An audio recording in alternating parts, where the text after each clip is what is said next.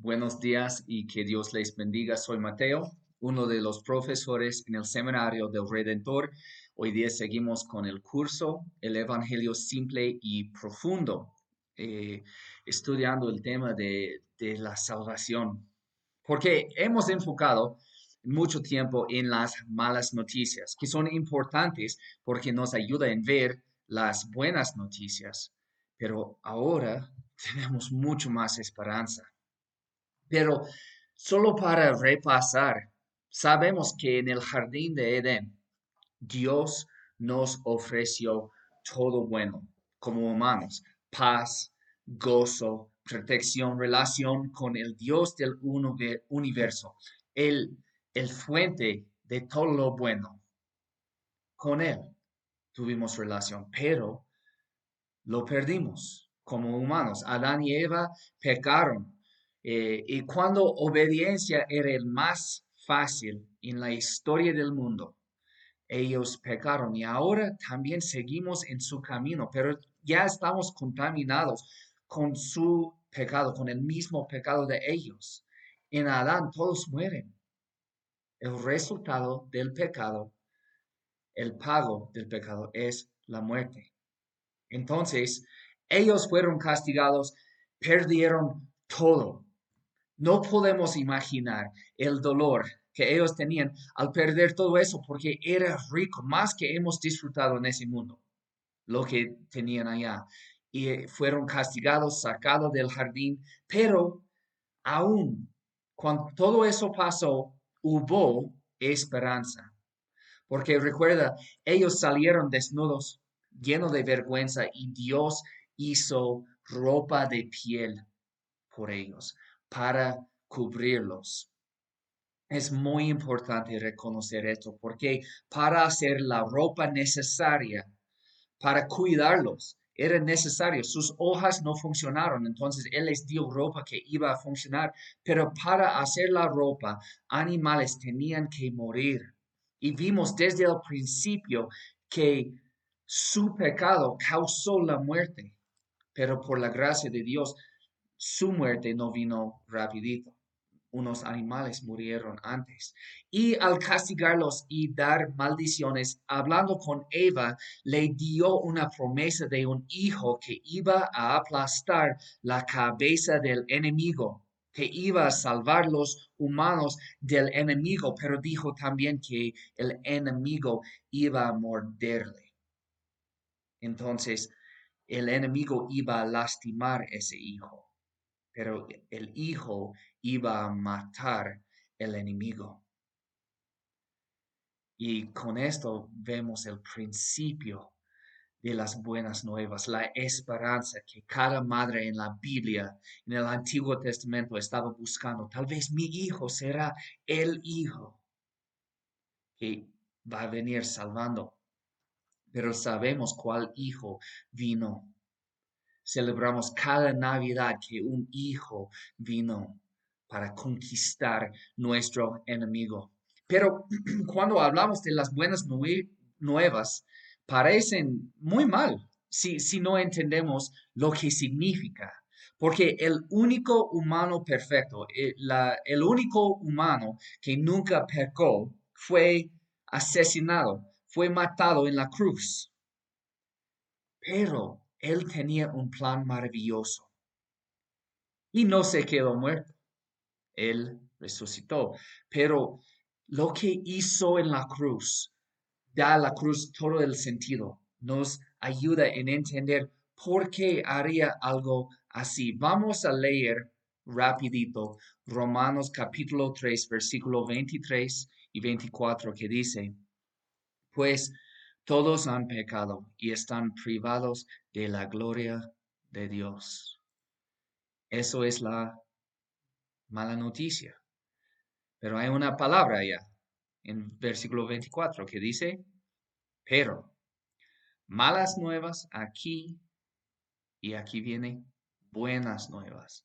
Entonces, Dios es santo, somos pecaminosos, pero por su gracia por la gracia del Señor, son justificados gratuitamente mediante la redención que Cristo Jesús efectuó. ¿Qué vemos aquí? Somos salvados, somos salvos por la redención que Cristo Jesús efectuó. Y podemos pasar la vida estudiando eso, pero mire lo que dice. Por gracia son justificados gratuitamente. Entonces, eso no es una salvación que merecemos. No merecemos nada de eso. ¿Quién, ¿De quién viene? De Jesús. Jesús lo hizo. No dice que, pero está lleno de pecado, pero está bien porque ahora está viviendo mejor.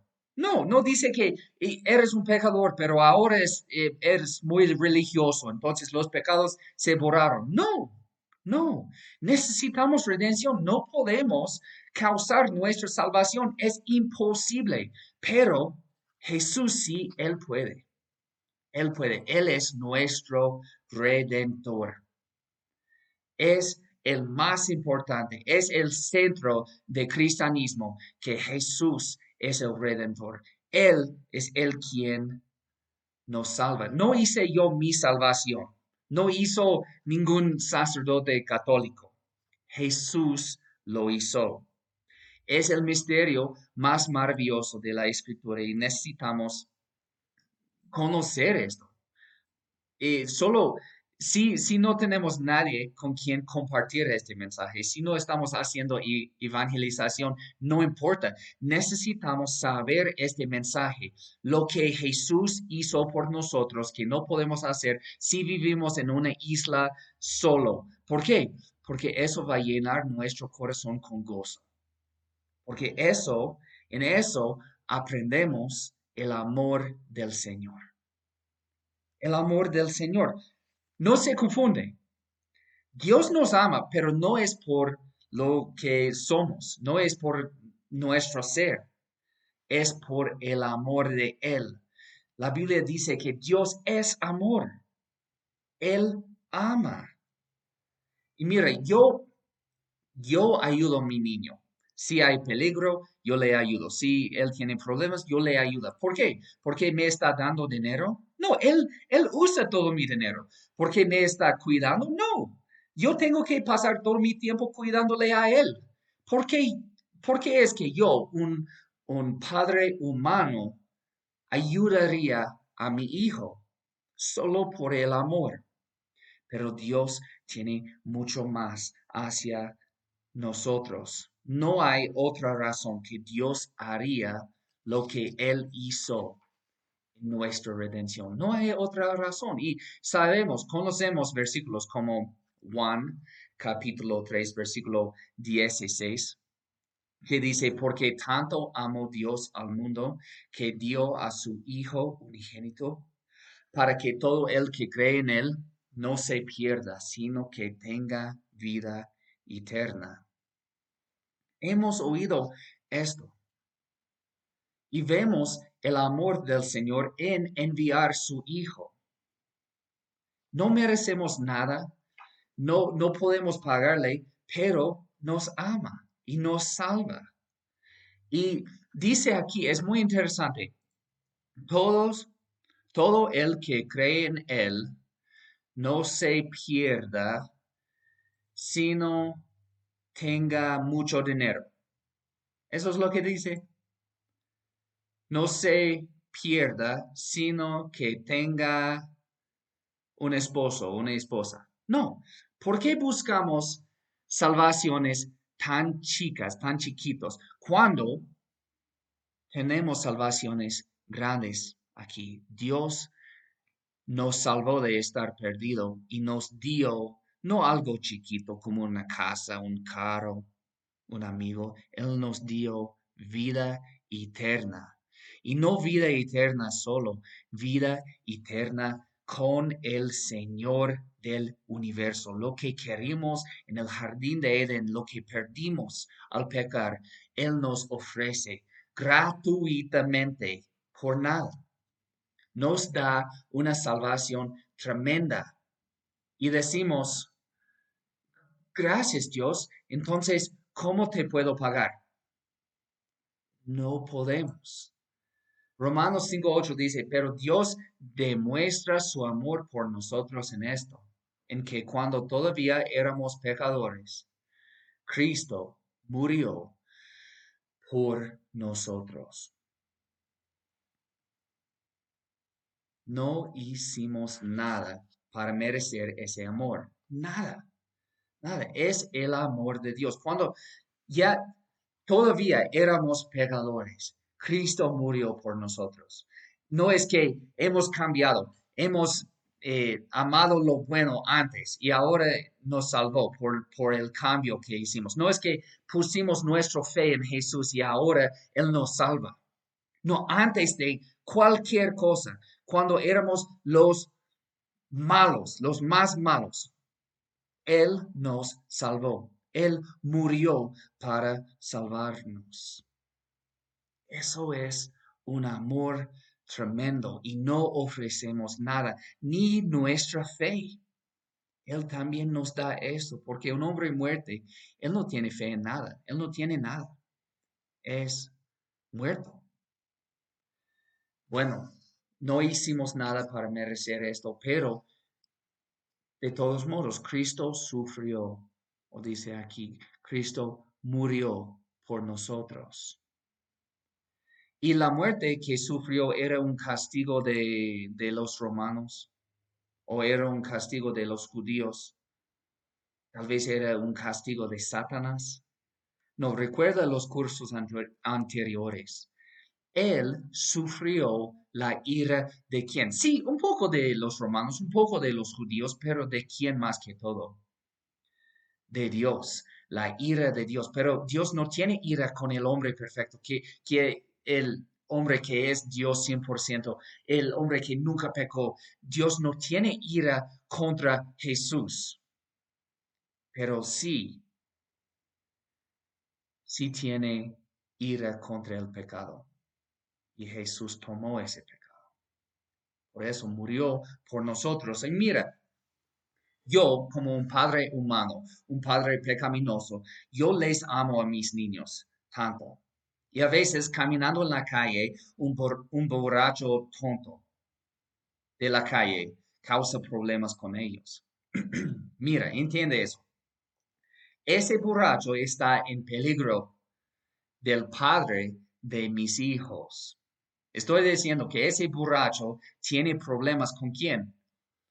Conmigo, ¿no? Porque si él quiere tocar o causar problemas con mis hijos, yo estoy listo a pelear y yo voy a hacer lo necesario para parar ese borracho. Pero Dios ama a su Hijo Jesús mucho mejor que yo amo a mis hijos. Dios ama a su Hijo más que todo el mundo. Dios había amado a Jesús desde el principio, antes de la creación, porque nuestro Dios es un Dios de amor desde el principio hasta el fin. Él no necesita los humanos para mostrar su amor porque es un Dios trino. Y el Padre amó al Hijo siempre, pero le aplastó. ¿Para, para qué? Para salvar tontos barachos en la calle. Dios hizo esto para salvar traidores, prostitutas, adictos, mentirosos, asesinos y lo peor de todos, los autojustos religiosos. Dios aplastó Jesús. El Padre le aplastó a su Hijo para salvarnos. Necesita parar y pensar en ese amor. No podemos imaginar ese amor hacia nosotros. ¿Y por qué? ¿Por qué haría algo loco así? Porque no hay otra opción. No hay otra opción por Dios. No es que Dios nos ama más que Él ama a Jesús. No es esto. Dios ama a Jesús, pero Jesús quería morir porque es la única manera salvarnos. No hay otra opción. Vamos a leer Romanos 3, 25 y 26. La palabra de Dios dice, Dios lo ofreció como un sacrificio de expiación que se recibe por la fe en su sangre, para así demostrar su justicia. Anteriormente, en su paciencia, Dios había pasado por alto los pecados, pero en el tiempo presente ha ofrecido a Jesucristo como o para manifestar su justicia. De este modo, Dios es justo y a la vez el que justifica a los que tienen fe en Jesús. Mira, podemos ver en ese versículo que no hay otra manera salvarnos. Dios no puede ser justo y también justificar los pecadores. Es imposible. La justicia de Dios Santo demanda castigo por cada pecado. Hemos estudiado eso y somos pecaminosos. Necesitamos el castigo, pero Jesús tomó el castigo por nosotros y Él murió en nuestro lugar si confiamos en Él. Él pagó la deuda cargó con la vergüenza, venció nuestro acusador, compró, nuestra libertad. Y ahora los que creen en Él son libres. Porque Dios no puede ser justo y decir, está bien, no importa lo que hiciste. No, no puede. Pero si alguien pagó lo necesario, Dios sí puede. Entonces, cuando encontramos versículos como lo de Juan 14, versículo 6, que dice, Jesús está hablando y dice, yo soy el camino, la verdad y la vida, le contestó Jesús. Nadie llega al Padre sino por mí. A veces decimos, eso parece mal, porque no, no es que hay otros caminos de llegar al Señor, pero no puede ser otro camino, porque Dios es justo. Si Dios no era justo, sí, otros caminos puede hacer, no importa, porque a Dios no importan los pecados, pero sí le importa. Y necesitamos un sustituto. Necesitamos alguien que podría pagar nuestro pecado. Un animalito no puede, una oveja no puede, porque no es humano. Un humano necesita pagar la deuda, pero Jesús es humano. Pero no es que cualquier humano puede pagar, necesita ser puro, como un cordero sin mancha, y no hay humanos puros, menos Jesús. Jesús sí es puro, pero es una deuda eterna.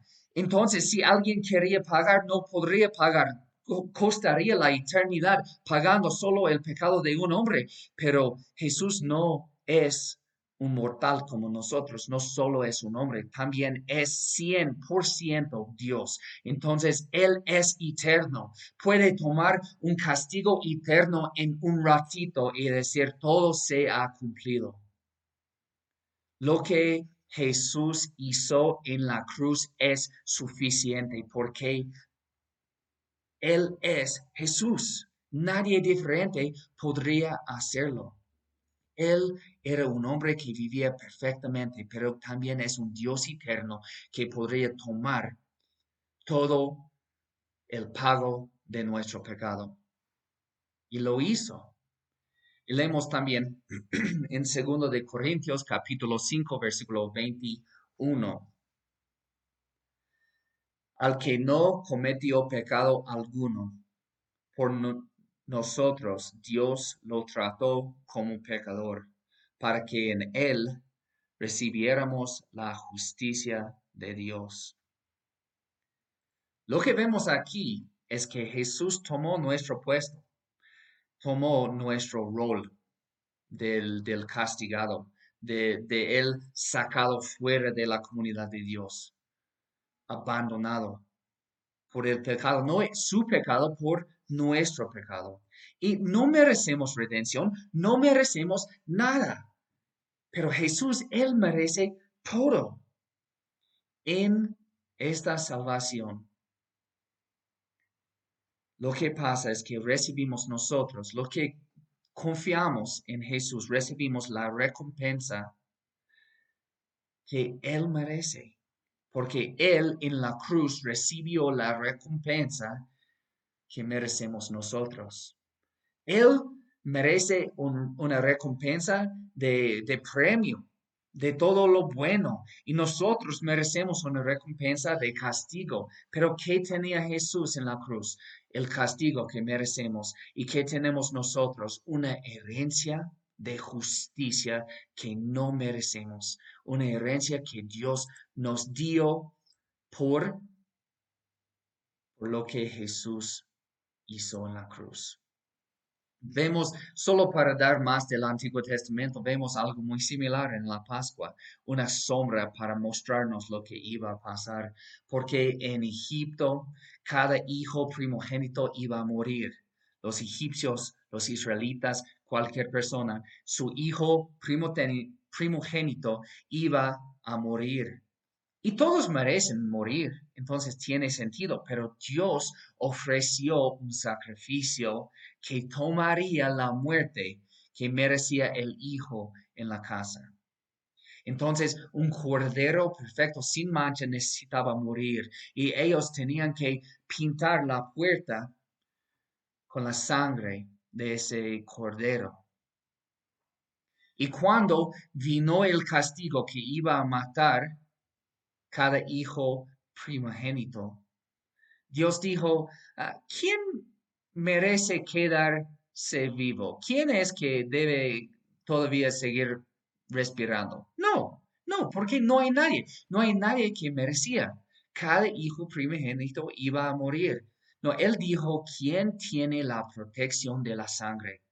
Y la casa con la sangre sobrevivió. La casa sin la sangre no vivió. Tal vez una casa estaba lleno de gente muy amable, muy buena en muchas maneras, pero no tenía la protección de la sangre.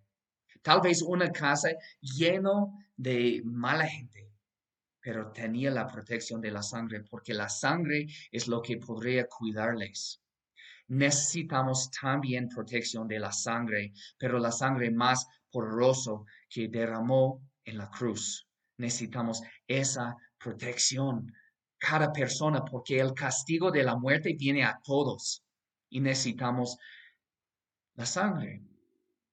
Entonces la pregunta viene, ¿cómo podemos obtener la protección de la sangre? Y eso es el siguiente curso. Pero por esta semana, por favor, eh, contesta las preguntas que tenemos aquí. Uno es que, ¿cuáles peligros hay cuando creemos que merecemos el amor del Señor? ¿Cuáles peligros en la vida, en la iglesia, todo viene de esa idea? yo, sí, el Señor debe amarme porque yo soy muy amable. Y pregunta dos, eh, viene de la idea de que la gente busca salvación en muchas maneras falsas, ¿no? Voy a añadir aquí falsas. ¿Dónde buscan la gente en su vida? ¿Dónde buscan salvación? Eh, cuando es fuera de Jesús. No estoy hablando de los cristianos, pero los que buscan salvación fuera de Jesús, en otras cosas, otras religiones, eh, en cual, cualquier manera, ¿dónde busca, buscan ellos la salvación? ¿Y por qué no puede salvar? Entonces, su respuesta aquí va a cambiar esto. Y eso es su tarea por la semana. Espero que eh, están, estén animados por oír más de las buenas nuevas. Pero de hecho, un cristiano va a seguir toda su vida estudiando más y más de la redención que Jesús ofreció en la cruz, porque es maravilloso. Gracias por todo. Que Dios les bendiga mucho.